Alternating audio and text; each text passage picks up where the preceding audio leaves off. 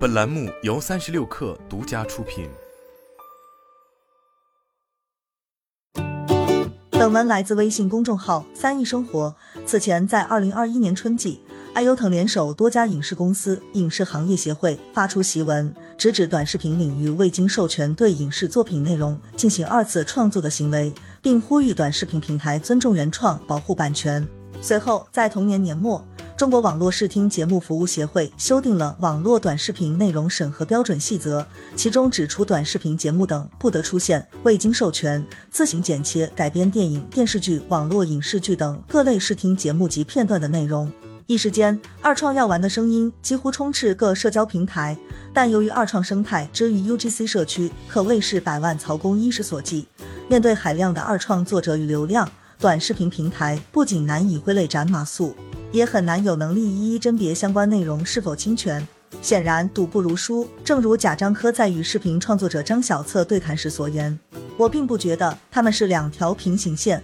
互相发展到一定阶段，肯定会在某个地方融合握手的。”就在数月前，抖音与搜狐达成版权合作，获得了后者全部自制影视作品的二次创作相关授权，并且快手方面也与乐视成为合作伙伴，共享二次创作内容红利。就在二线长视频网站率先下场后，爱优腾的共同阵线也开始出现分裂。七月十九日，爱奇艺与抖音集团宣布达成合作，将围绕长视频内容的二次创作与推广等方面展开探索。与此同时，还有传言称，继爱奇艺放下身段后，腾讯视频也正在与快手商谈关于二创的战略合作。当然，由于视频号的存在。腾讯如今的打算自然是肥水不流外人田，腾讯视频方面也很快发布声明辟谣了这一传言。但无论如何，爱奇艺作为长视频领域的头部玩家，选择与抖音合作，也就意味着在这场长短视频之争中，长视频平台的态度已经从全面对抗转变为签订城下之盟。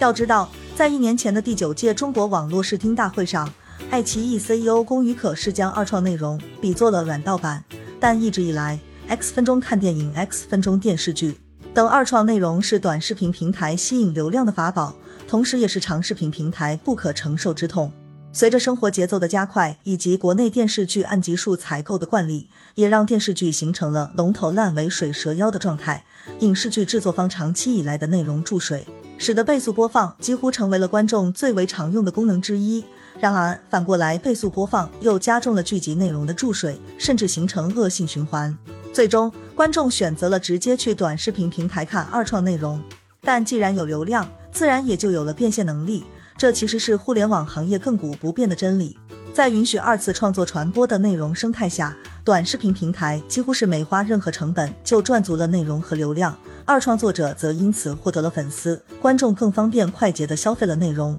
只有付出资源自制或采购的内容长视频平台受伤了。这对于当下依旧在为盈利苦苦挣扎的长视频平台来说，显然是不可接受的事情。然而时移世易，尽管爱奇艺方面刚刚宣布季度盈利，但这一成绩多少是建立在大幅削减成本、透支未来的基础上。在竞争对手腾讯视频拿出《梦华录》《桃花坞二》，芒果 TV 有《浪姐三》。优酷有我叫赵甲第的情况下，爱奇艺的自制内容却没有溅起太多水花。乍一看，先授权后使用的预授权模式是解决二创地位的方案，从抢蛋糕转变为做蛋糕。抖音与二创作者解决了合规问题，爱奇艺将内容变成了收入，将零和博弈变成双赢。但事实上，爱奇艺是放弃了最为重要的流量，甚至于主动填平了自己的护城河。此前，长视频平台发难抖音、快手，无疑是为了夺回流量。短视频平台作为移动互联网时代几乎最后一块蛋糕，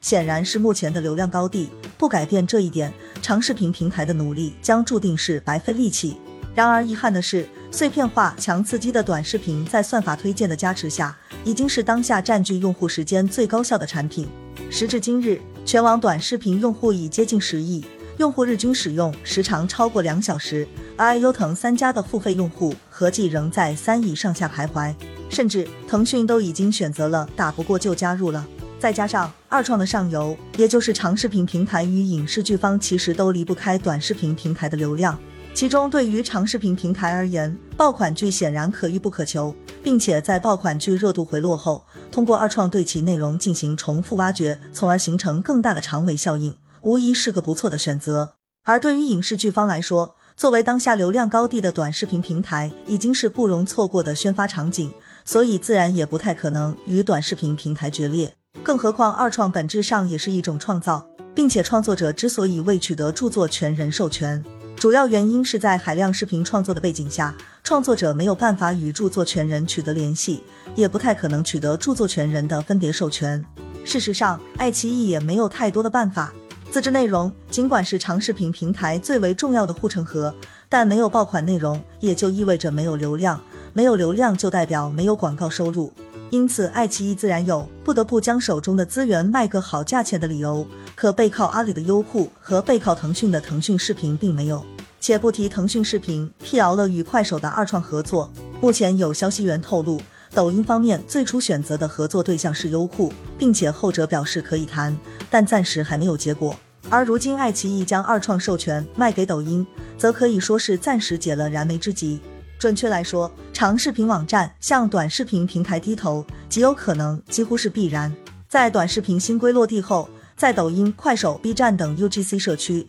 创作者都不约而同选择避开了国内的版权内容，开始聚焦海外极老的影视作品，以寻找国内版权方力所不及的地方进行创作。毕竟，用户看二创内容是为了图一乐，只要有内容来打发时间就行。看爱优腾自制内容的二创，还有可能去网络社群里套路剧情，能为这些剧集和综艺增加热度。可要是短视频平台的用户都去看海外的内容，爱优腾内容的 IP 价值可可能会被动摇了。所以，当合作是饮鸩止渴对抗，是加速毁灭的情况下，爱奇艺当然会做出更加理性的选择了。